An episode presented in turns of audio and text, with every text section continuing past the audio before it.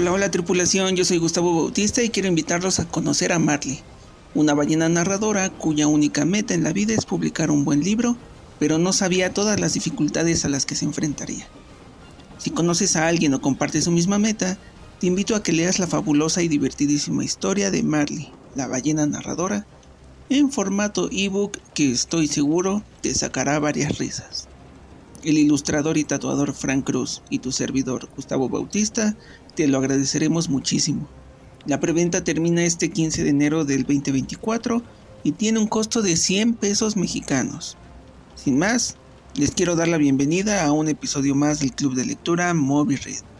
En esta sesión vamos a platicar del mito nórdico sobre Krampus, la antítesis de Santa Claus.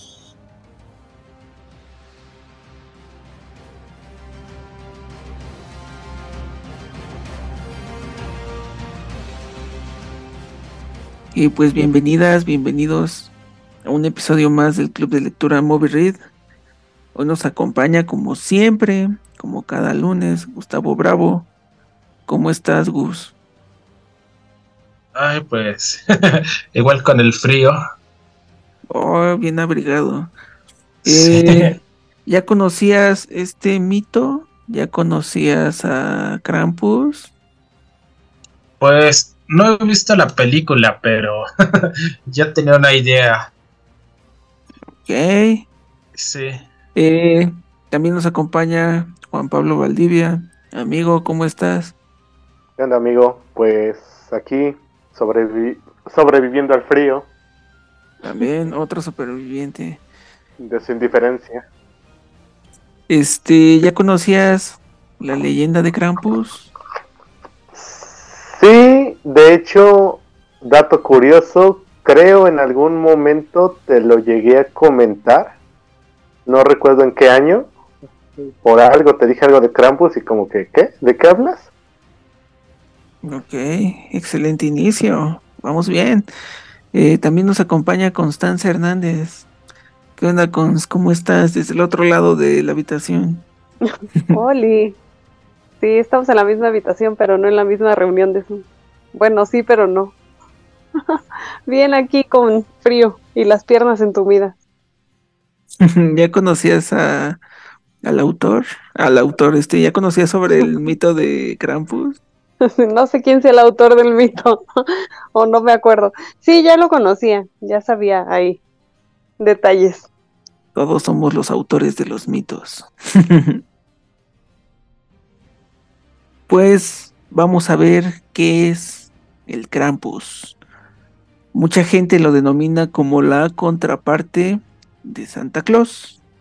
Mide dos metros de alto, de aspecto diabólico porque tiene cuernos de distintos animales, patas de cabra como los faunos, eh, los faunos romanos, uh, y carga un gran costal, no con regalos para los niños, sino eh, con malicia para los que se portaron mal. En los países nórdicos como Dinamarca, Noruega, Suecia, Finlandia, Islandia, eh, no les deja carbón, sino que saca unas ramas de abedul y los empieza a azotar. Se supone el abedul es como una planta muy dura, muy buena para, pues para educar a la gente a golpes como se hacía antes, antes del 2020 y todo este show generacional. Y, y a los niños que de verdad se portaban súper mal, se los llevaba en su costal. ¿Para qué? Para eh, pues atormentarlos hasta que pidan perdón, para ser castigados o incluso para devorarlos en nada más y en nada menos que el fabulosísimo infierno. ¡Woo! Ahí hay puro heavy metal y gente chida. en fin, el día 5 de diciembre sale de cacería, suenan cadenas eh, pesadas y oxidadas, y las campanas alertan su presencia provocando que las familias que las oigan cierren sus casas. Y es el día 6 cuando llega Santa Claus repartiendo alegría. Eh, 6 de diciembre. Originalmente no se llamaba Krampus, sino Berten, y no era uno, eran muchísimos. era, era como un Halloween nórdico, al que, se le, al que se le llamaba Krampusnacht o Noche de Krampus o Nacht que es noche de del Bechten como de Berta. Y esta familia, o más bien esta fiesta, este festival, este carnaval, inicia con un solo motivo, que es pues dar ánimos. Eh, aquí voy con los ánimos. Enero y febrero son los meses muy, muy fríos y muy difíciles porque es muy difícil, eh, vaya, conseguir comida o por lo menos salir de casa a llenar la despensa. Y vaya, el frío no se compara con mi bello Pachuquita, pero es tan frío que necesitan reforzar lazos, eh, ¿cómo se llama? Lazos morales, como de, sí, vamos a echarle ganas. Hay juegos, hay bebida, hay comida, hay regalos, hay sacrificios porque nórdicos y hasta un concurso de disfraces venerando pues al anfitrión.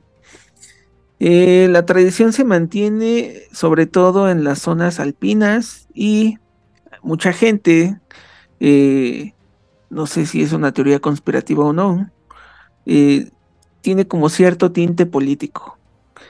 Eh, ojo, muchos, muchos creíamos que Alemania era un país nórdico, no es así. De hecho, fue gracias a los nazis que buscaban esta, este, este pretexto nacionalista para enorgullecerse de, nacionalista, perdón, para enorgullecerse de de, tener algo que, que, inspirara a las, pues a las Fuerzas Armadas, ¿no? A sus tropas. Y ellos empiezan a crear como postales, o sea, entre militares empiezan a enviar postales con la cara de, Krampus, ¿no? Y empieza toda una campaña gigantesca de marketing. Eh, es un estandarte para su Navidad porque eh, ellos lo veían como, ay, pues es antes que la Navidad de, de los estadounidenses y es más chida porque eh, pues es, es como, como este refrán de la historia la cuenta del vencedor y ellos estarían como, ah, pues mi Santa Claus es más chido que, que el occidental. Y bueno, con el fin de la guerra, pues se, termina su campaña, se empieza a perder el Krampus otra vez, y es hasta el año 2000 que surge otra vez, pero ya como un patrimonio cultural. Mm, ahora, eh, todos vayan a su Instagram por dos grandes razones. La primera es que eh, busquen y sigan a la cuenta arroba y dos, eh, escriban la palabra Krampus y van a encontrar el nivel de fiesta que hacen. les voy a compartir algunos videos ahí en el grupo de WhatsApp que tenemos. Hay, hay unos Krampus que de repente están golpeando con, con el abedul así a, toda la gente que va pasando. Hay muchos disfraces increíbles. Hay fiestas, hay malabar. Es como un carnaval, como una feria con fuego y toda la, banda, a pesar de que hace mucho frío, o sea, todo el mundo se ve con 30 chamarras, con 30 gorros, pero están en la fiesta. Y creo que a Krampus lo hemos visto en varios lados, aunque no parezca. Salen muchas caricaturas, hay muchas películas que, como decía Gus Bravo, o sea, creo que la más reciente fue en 2015, pero hay varias, hay varias como desde los años 50. Eh, hay villancicos bien tétricos que por ahí también les mandé en, el grupo de Watts. Eh, parece muy navideño, pero si le pones atención a la letra es como, escóndete que ahí viene el Krampus, ¿eh? Mm, hay playeras, hay tazas y toda la mercancía que se puedan imaginar, casi casi como, como compitiendo con Harry Potter, ¿no? Hasta pantuflas y figuritas. ¿Cómo ven? Ahora sí, vámonos de lleno. ¿Y opiniones, Tocayo? Vaya, pues no sabía que era alemán, porque, vaya, ¿cómo decirlo? Hay muchas deidades que uno no conoce, que salen en un meme de los que castigan, o de otros lugares. Y por lo que sé, lo vi en una película, en algunas zonas de Alemania o por ahí, los regalos los trae el niño Dios. Sí, como que no, era tanto la figura, no era tanto la figura de Santa. Y creo que en México lo quisieron aplicar, pero hace mucho y no les funcionó. Pero todavía, bueno, yo conozco gente, y viejos amigos conocidos, que dicen, no, es que a mí no me trae Santa, a mí me trae el niño Dios. ¿No? Y te hablo que esto fue hace poquitos años que, tuve esta charla con ellos. Pero no sabía. Se, me escucha así como bien mexa. Yo pensé que era algo muy mexicano esto de que te traía el niño Dios o muy latinoamericano. Pero en Alemania me explota la cabeza que suceda eso. Es, que lo vi en una película en la que hablaban de eso. ¿No recuerdas la peli? Me sacó de onda. Y la película es alemana. ¿No recuerdas cómo se llama? Sí, sí. Ah, y es que es una película para aprender alemán para principiantes. ok. Estaría bueno. Si te acuerdas, nos la mandas.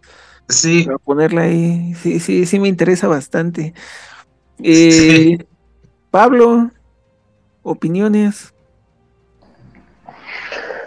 Pues yo no sé ustedes, pero los regalos los trae Quetzalcoatl. Eso sí es algo mexa.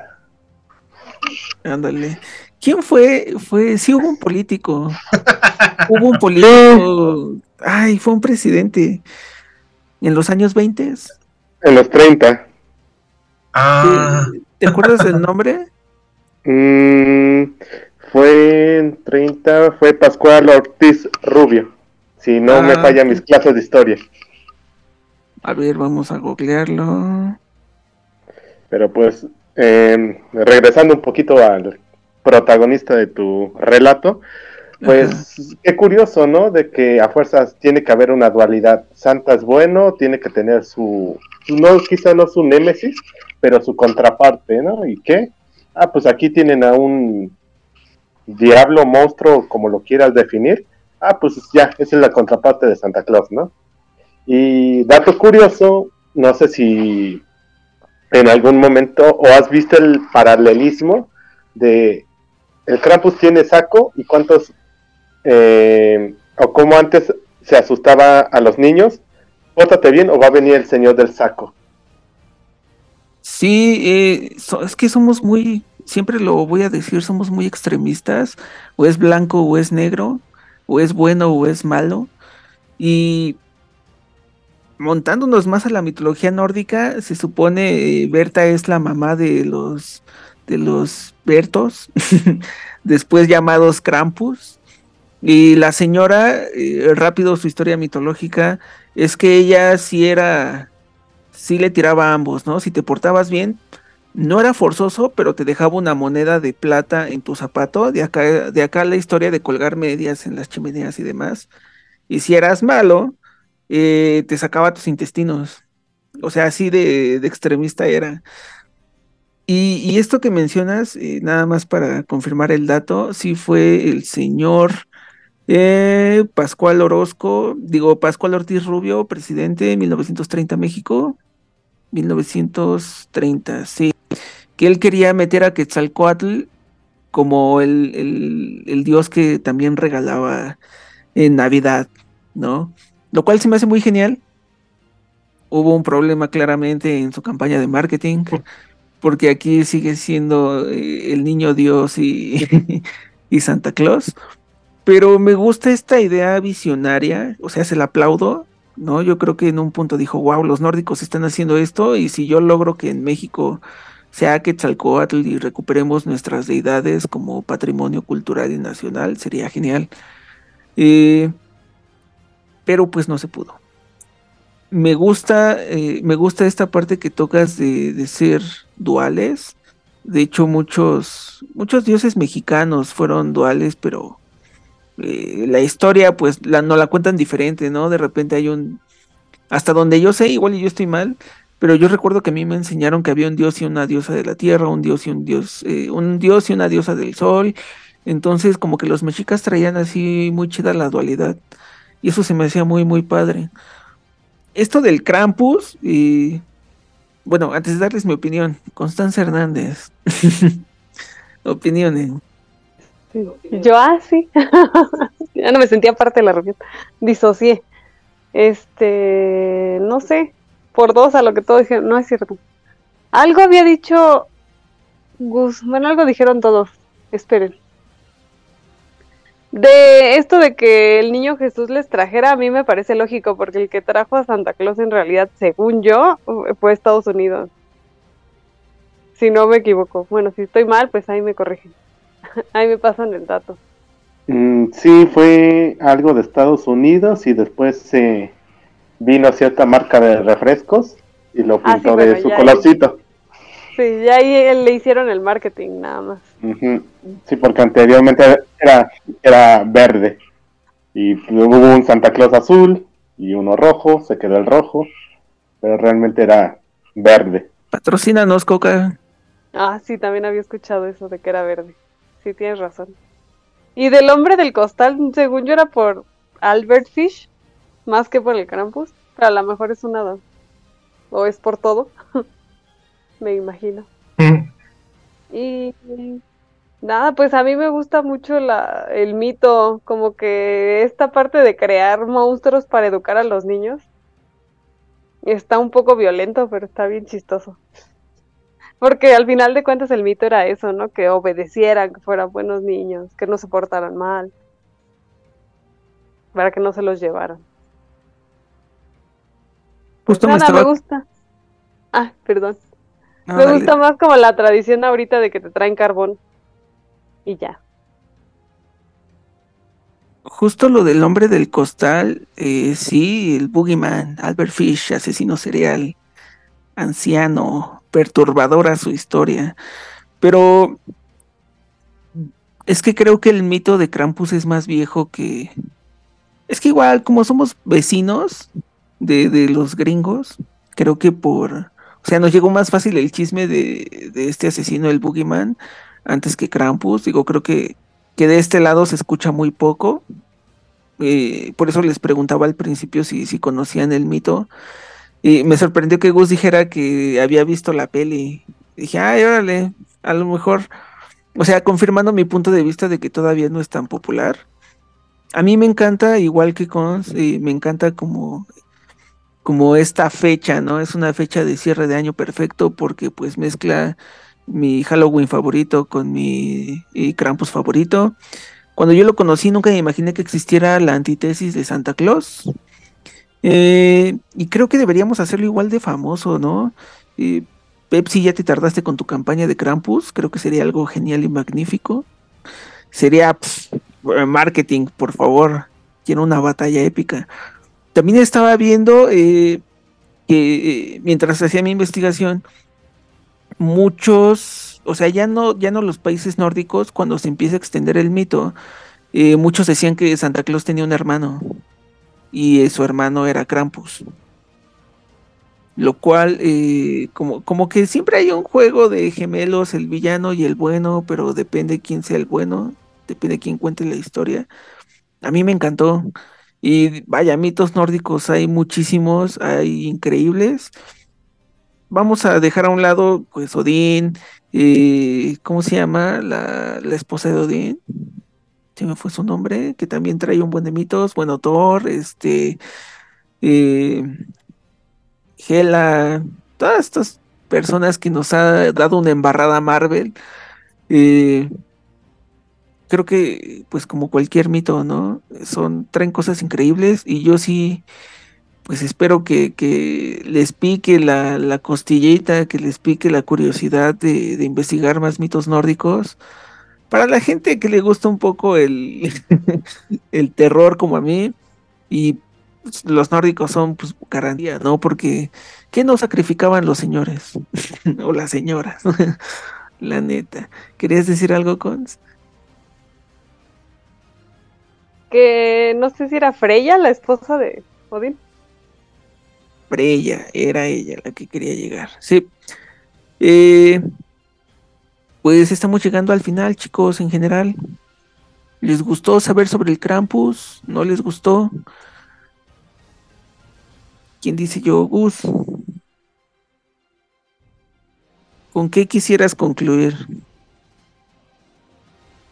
Bueno, estas se hace una mezcolanza rara de mitologías. estaba una película mexicana en la que los Reyes Magos trabajan con Santa Claus y, quien dirige a todos Merlín. wow. pues que y tienen que enfrentar al diablo. si te quedas, no, pues qué, combinación de mitologías. Déjame adivinar, es como cine de oro. este de donde, sale el santo peleando con Jesús. Es una peliculosa. Sí, que digo, ya no más faltaba que el Krampus se juntara con el diablo, pero digo, ¿qué pensarían? Ahora sí que los de estos países si vieran estas cosas tan raras, tan raras que luego hacemos. Pues los franceses, yo tenía entendido que les gusta este, ¿cómo se llama? Como el cine de culto mexicano. Esto de, de no manches, este, hay un, hay una película del santo que no recuerdo cómo se llama, donde hay un vampiro, bueno, se ve un murciélago colgado, y, pero se ven los hilos así en cámara. Y los franceses, no manches, qué cine surrealista, viva el cine de México y los luchadores, cuánta magia. A los gringos les encanta nuestro cine por alguna extraña razón. Y el, pues el director dice, la neta, pues no había presupuesto. Por eso lo hicimos así, pero gracias por las críticas que, pues, que nos dan. Eh, ¿Algo más que quieras agregar, Gus?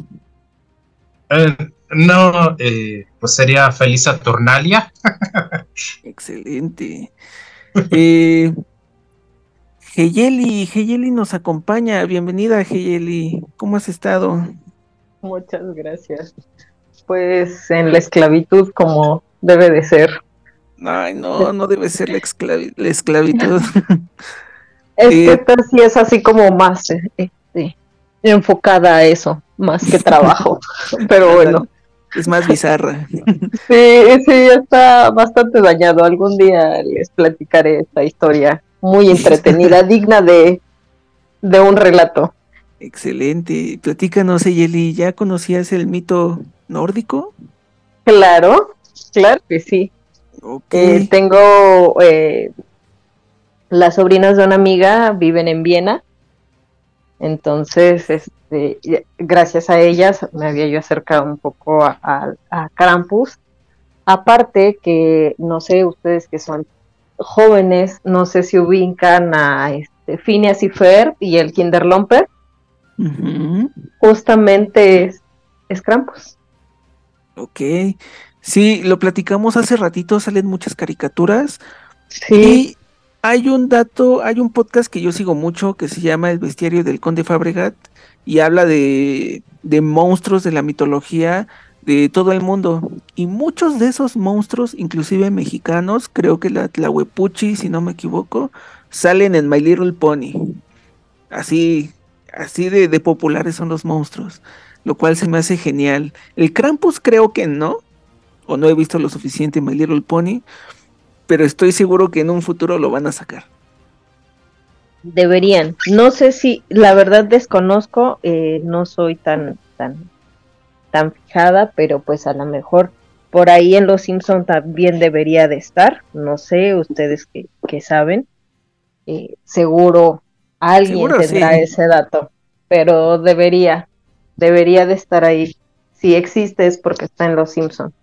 Este, pero bueno, me parece una historia bastante interesante, creo yo que mm, era muy bonita la leyenda, el, pago de cuando te has portado mal y ver ese miedo tembloroso de los niños.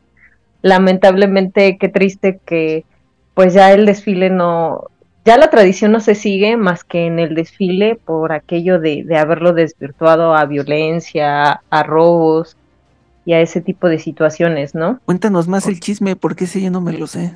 Ah, no, no, no lo sabían. Bueno, lo que sucede es que ah, ah, pues dejó de celebrarse puesto que eh, se prestaba al vandalismo, como todas las personas iban a, ver el desfile de los diversos Krampus, de las personas que se disfrazaban de, eh, aprovechaban para para saquear, robar, eh, romper y, pues hacer vandalismo, ¿no? Entonces, ahora el desfile es corto ¿Qué quiere decir? Nada más van, ven el desfile y en cuanto ven que ya viene el final del desfile, todos corren a casa y se encierran por aquello de los actos vandálicos que se presentan posterior al desfile. Los verdaderos Krampus que no se roban los niños, se roban tus cosas. Sí, sí, sí, sí. Lo, cual hace más referencia al Kinderlomper, ¿no? Que se te atrapaba y te llevaba aún volteando a la derecha sin razón o, respirando. Y sí, sí, sí. Kinderlomper, uff. Googleen, busquen. Es algo busquen ese capítulo, les va a encantar. Y pues bueno, yéndonos a esas historias, eh, ojalá que lleguemos a tocar a la del tío vivo. ¿Cuál es? Eh, español. Es un tronco que, bueno, catalán. Catalán. Es un tronco que cuidan los niños. Justamente en estas épocas y les da eh, dulces si lo cuidan bien. Pues ya tenemos episodio, ya tenemos tema para el siguiente episodio. Ahí si nos puedes mandar este al grupo Yeli estaría genial. Porque... les voy a buscar. Eh, esto también lo conocí por, por la hija de justamente esta amiga. Eh, su papá es catalán, entonces tratan de educarla con, con todas las tradiciones, tanto mexicanas como catalanas. Y la niña cuida así un tronco. Se llama tío vivo, pero es un tronco eh, que se supone que este tronco lo cuidas durante un periodo y si los niños lo cuidaron bien, lo llevan, lo arropan, como tu huevito que cuidabas en, en la primaria o en la secundaria, así, lo cuidas súper bien. Si, si tú has cuidado y has sido responsable con tu tío vivo, vas a recibir una recompensa de él. Hermoso. pues todos hay que respetar, hay que ir a despertar a Pascual Ortiz Rubio de su sueño eterno y que traiga otra vez a Quetzalcoatl, que nos traiga regalos y exceso a los mexicanos. traiga parejo a todos, no solo a los niños. Eh, pues bueno, ya estamos concluyendo. No sé si, si quisieras decir algo, Yeli. Además de pues, estas excelentes recomendaciones e historias. Pues creo que únicamente que sí deberíamos de acercarnos a las diversas, eh, que serán como tradiciones eh, en general de diferentes países en esta época, que no nada más estamos hablando de, la Navidad, de, de, esta tradición de, de un tanto religiosa como no, no nada más son las posadas como en México, creo yo que el, acercarnos, así como nos hemos acercado a la música, a, que escuchas de todas partes, aunque no le entiendas, creo yo que sería interesante conocer las diversas historias de esta época en, diversas partes del mundo, ¿no? Claro, eh, hace, hace poco platicaba con Cons y, y, ella me decía que mucha de la mitología católica está compuesta de mitos de otras culturas. Raro que se roben las cosas.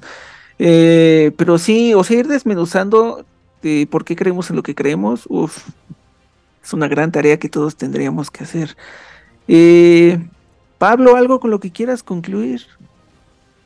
Sí, yo considero que, de, que es una oportunidad, obviamente pues antes que no había internet, pues si te llegaba algo de información, posiblemente era chisme. Pero pues ahorita con un solo clic encuentras diferentes tipos de cosas y pues a lo mejor en algún momento, oye, ¿cómo celebran la Navidad en tal punto del mundo? Ah, pues mira, no es tan diferente o sabes qué, sí es, es algo parecido y pues poco a poco vas conociendo un poquito más de lo interesante que es la cultura algunos patrones que se repiten, algunos que difieren, pero pues es lo que hace interesante esto eh, alrededor del globo terráqueo. Y, no solo... celebren a Quetzalcoatl. y no solo en el mundo, o sea, cuando me tocó, creo que esto ya lo he platicado antes, cuando me tocó trabajar en una comunidad aquí en Hidalgo, eh, de repente se acaba, se acaba Día de Muertos y ya no se celebra absolutamente nada no conocen Navidad, No hay cena de Año Nuevo, solo es un día más en el calendario y párale de contar, ¿eh? Santa Claus no llegó a estas comunidades. Eh, Constanza Hernández, algo con lo que quieras concluir. Igual coincido con Yeli que estaría bien padre, bueno, está padre y es recomendable eh, leer y conocer de otras culturas, de otras mitologías. Hay cosas similares a las nuestras, hay cosas bien diferentes y está bien divertido. Bueno, a mí me gusta mucho. Yo me quedaría con eso de este episodio. No, tienes el micro prendido. Ups. eh, y uno aquí hablando, mira. Eh, sí, estaría genial. A mí me gusta mucho conocer, eh, sobre todo eh, mi país.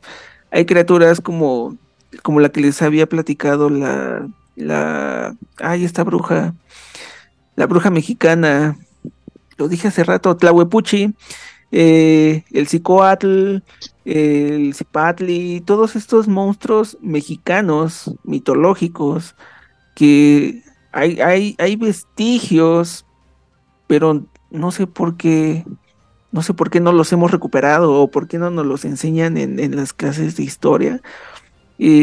Recuperar algo antes de que se pierda, porque cada vez va a estar más cañón también eh, aplaudo todo esto que, que, dicen, se me hace algo genial.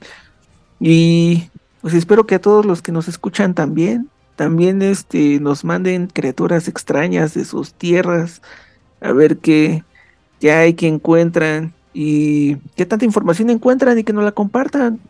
Eh, a mí me gusta mucho porque empiezas a desmenuzar cómo es que se formó la historia, ¿no? Lo que platicábamos de qué tienen que ver los nazis con Krampus, eh, de repente, pues a lo mejor nadie, nadie sabía que, que quizás era Krampus el hermano gemelo perdido, maligno de Santa Claus. Eh, esto de que lo celebran la noche, eh, se supone la noche del 5 de diciembre sale Krampus para que el 6 de diciembre llegue Santa Claus a dar alegría, que me decía con fuera de micro, es que aquí es el 25, sí, pero pues los nazis tienen, tienen que ver como, ah, pues estamos en contra de los gringos y por ello es más chido nuestro Santa, más cool, más sincero, porque pues sí los tortura a los que se portan mal y los gringos seguro se portaron mal con nosotros los nórdicos. O sea, todas estas ideas que obviamente me estoy sacando de la manga, me hacen mucho sentido. Yo también lo disfruté mucho y, vaya, la cultura nórdica también es de mis favoritas. ¿Alguien que quiera agregar algo más? ¿Alguien que quiera anunciar algo, chicas, chicos, chiques?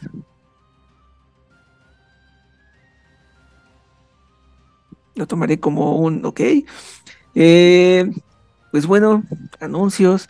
Por fin ya vio la luz la tira cómica Marley, la ballena narradora, cuya única meta en la vida es publicar un libro, pero no sabía todas las dificultades a las que se enfrentaría. Si conocen a alguien o comparten la misma meta de escribir, pues los invito a que lean esta fabulosa y divertidísima historia de Marley, la ballena narradora en formato de ebook, porque estoy seguro que les va a arrancar más de una risa. De verdad está divertido. algunas viñetas que, que, se compilaron están en las historias destacadas de nuestro Instagram. Eh, estoy seguro que eh, Fran, el tatuador e ilustrador, Fran Cruz y su servidor, se los vamos a agradecer muchísimo.